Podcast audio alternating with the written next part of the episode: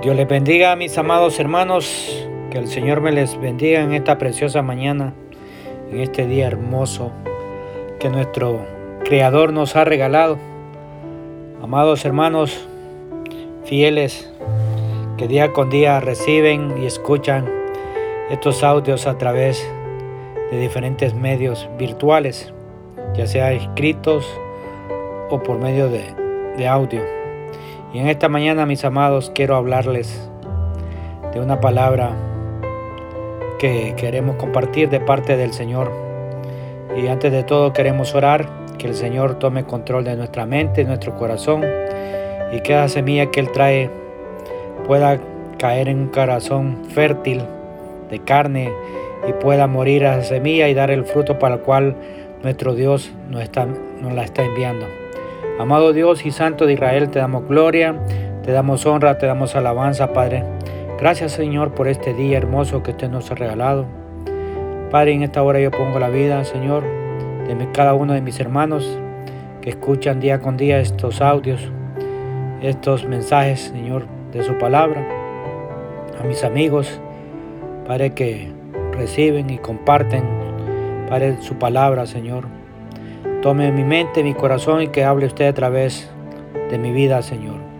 Padre, en esta hora, Señor, ponemos esta palabra y oramos, Señor, honrando al Padre, al Hijo y al Santo Espíritu. Amén y amén. Amados hermanos, estamos ya terminando de este, estos seis meses seis meses de, del año 2020, seis meses de cuarentena, unos completa, otros a medias, otros no, pero amados hermanos, vienen seis meses, viene el segundo semestre del año. Y es donde nosotros tenemos que prepararnos para este segundo semestre el que viene. ¿Cómo vendrá? ¿Será más fuerte o será más letal del que hemos, de estos seis meses que hemos vivido? Pero antes de todo, hermanos, quiero llevarte la palabra. Y tomo esta palabra, esta palabra, eh, y deseo que abras tu mente y tu corazón para que podamos entender lo que Papá Dios nos quiere mostrar y enseñar en este tiempo restante de este año. Amén. Quiero que me acompañes al libro de, de Reyes, Primera de Reyes. Vamos a leer Primera de Reyes capítulo 19.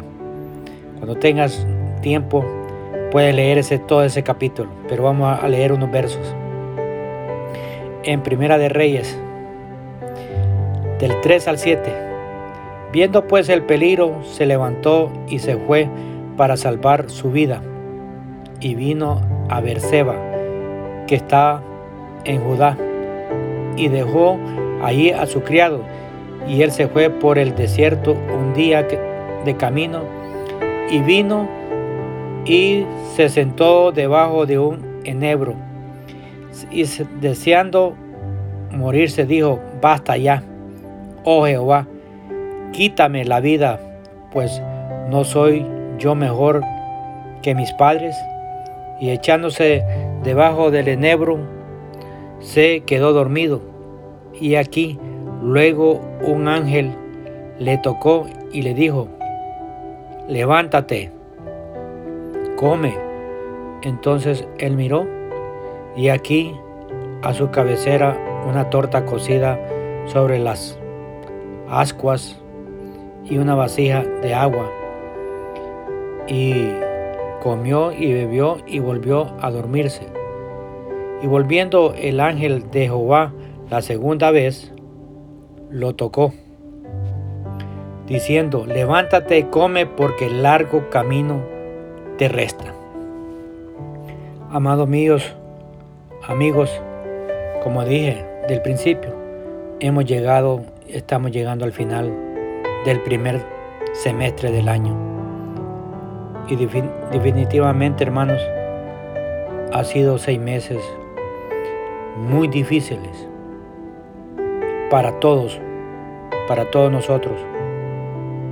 Ha sido una primera parte del año llena de dificultades, de aflicción, de temor, de enfermedad y de muerte para muchas personas, familiares, conocidos, bien relacionados íntimamente, ya no están con nosotros en este tiempo. En, en seis meses, hermanos, hemos estado como en cuarentena muchos, muchos días. Hemos visto cómo virus, este virus ha afectado al mundo entero y estamos conociendo una nueva normalidad que nunca habíamos vivido.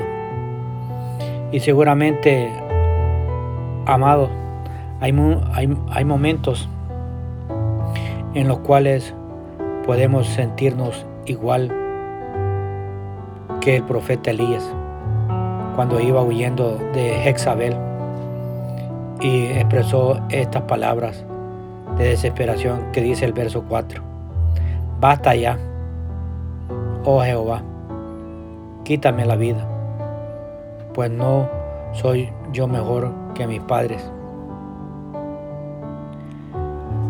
Amados, pero tenemos que tomar para nosotros las palabras que el Señor envió para sus profetas en esos momentos de angustia y desánimo, como dice el verso 7, donde este verso mira lo que dice, levántate y come porque largo camino te resta. Amados míos, nos queda aún seis meses para terminar este año 2020. Aún nos resta un largo camino por recorrer y tenemos que prepararnos para enfrentar lo que venga en este segundo semestre del año. ¿Cómo, amados míos, cómo vamos a prepararnos? Amados, vamos a aplicar a nuestra vida espiritual las recomendaciones que se nos dan para evitar contagiarse del virus del COVID-19. Y quiero llevarte la palabra, mi amado, la palabra de Dios, cómo podemos lograr eso. Hoy, al día de ayer, hermanos, hablaba con un amado con un amado de todo lo que está sucediendo, de todo lo que estamos viendo. Y quiero llevarte. Y él me dio, y él me dio una palabra. Y por medio de esa palabra y, la que acabamos de leer, estoy hablándote por medio del Señor, porque el Dios me dio esa palabra en los labios de mi amado. Tenemos, hermanos, que va a ser de aquí en adelante, hermanos de usar el tapabocas va a ser obligatorio. Y, en la palabra del Señor habla del tapabocas, hermano. Obligatorio. Pero tú me puedes decir, pero ¿cómo? ¿Ya existía eso? ¿Ya, existía el tapabocas? Déjame decirte que sí. Mi amado me confesó esa palabra en la palabra de Dios. Y a través de esto te estoy hablando es obligatorio que usemos el tapaboca. No permitamos, amados, palabras de murmuración o de queja en contra de Dios. Mira lo que dice Eclesiastés. Acompáñame a Eclesiastés capítulo 5, verso 6. No dejes que tu boca te haga pecar, ni digas delante del ángel que, que fue ignorancia porque harás que Dios se enoje a causa de tu voz y que destruya la obra de tus manos. Y este fue el verso que me dio el amado. Pon guarda a mi boca, oh Jehová, guarda la puerta de mis labios. Salmo 141.3. Hermanos, definitivamente que estamos viviendo situaciones que, que no comprendemos. Todos quisiéramos que, la, que esta pandemia terminara hoy mismo. Muchos se preguntan por qué Dios no detiene este virus. Pero es exactamente en estos momentos de los cuales verdaderamente debemos poner en práctica nuestra fe y, confiar. Que aunque no comprendamos, hermanos, el por qué, pero Dios tiene un propósito. Bueno en todo lo que Él nos está permitiendo ver. No debemos permitir, amados, que nuestra boca nos haga pecar. No debemos dar lugar a la murmuración en nuestra boca. Como dice Proverbios 17:28. Aún el necio cuando él calla es contado por sabio. Escúchalo. Aún el necio cuando calla es contado por sabio. El que cierra sus labios es entendido. Hermanos, usar el tapaboca de Dios en este tiempo en el cual Dios está buscando adoradores en espíritu y en verdad, es decir, hombres y mujeres que en medio de esta situación difíciles tengamos fe y el amor para adorar a Dios a pesar de las circunstancias.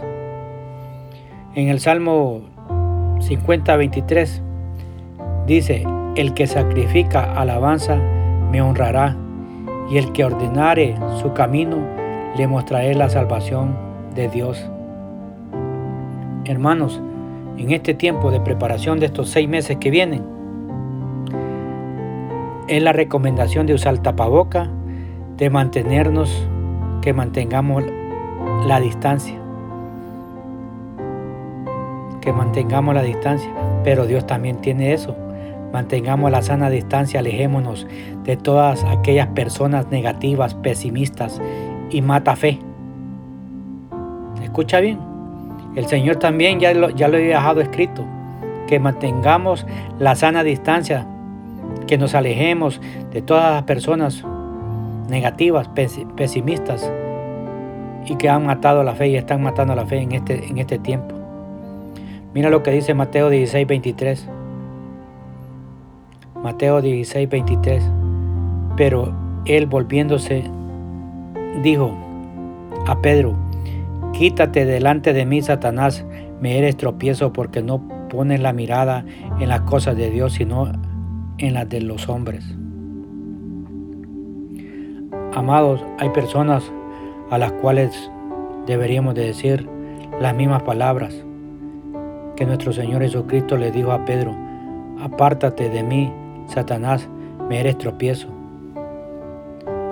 Con estas personas que siempre tienen en su boca palabras negativas, palabras de desánimo, palabras que matan la fe, tenemos que guardar una sana distancia para nuestra vida. No le demos lugar para que sus palabras entren a nuestro corazón. La palabra de Dios nos dice que no le demos lugar al diablo. Efesios 4:27. Y una de las formas de no dar lugar, amados míos, al diablo es no dar, dándole lugar a las palabras de los necios, que no edifican, sino que solamente destruyen. Otro de las preparaciones que nos están recomendando y que Dios ya los había recomendado a nosotros para entrar en este entre otros seis meses es que nos lavemos lavémonos hermanos aquí en este tiempo dice que, que usemos el tapaboca que tengamos el distanciamiento y que nos lavemos continuamente las manos nos limpiemos. Pero el Señor también nos dice eso. Lavémonos constantemente limpiemos nuestro corazón del virus, del miedo, del pecado, como dice Primera de Juan, capítulo 4, verso 18. Mira lo que dice. En el amor no hay temor, sino que el amor, sino que el perfecto amor echa fuera el temor, porque el temor lleva así, llega así castigo, de donde el que teme no ha sido perfeccionado en el amor. Amados, hemos aprendido en este primer trimestre del año que uno de los métodos más efectivos para evitar ser contagiados por el virus es lavarse constantemente las manos con agua y jabón. Pero, ¿cómo evitamos, amados, ser contagiados por el virus del miedo en, nuestra mente y en nuestro corazón?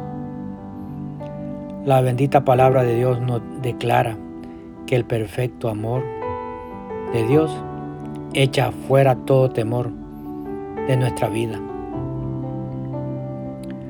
Hermanos, todos los días y a cada momento necesitamos una buena dosis del amor de Dios en nuestra vida.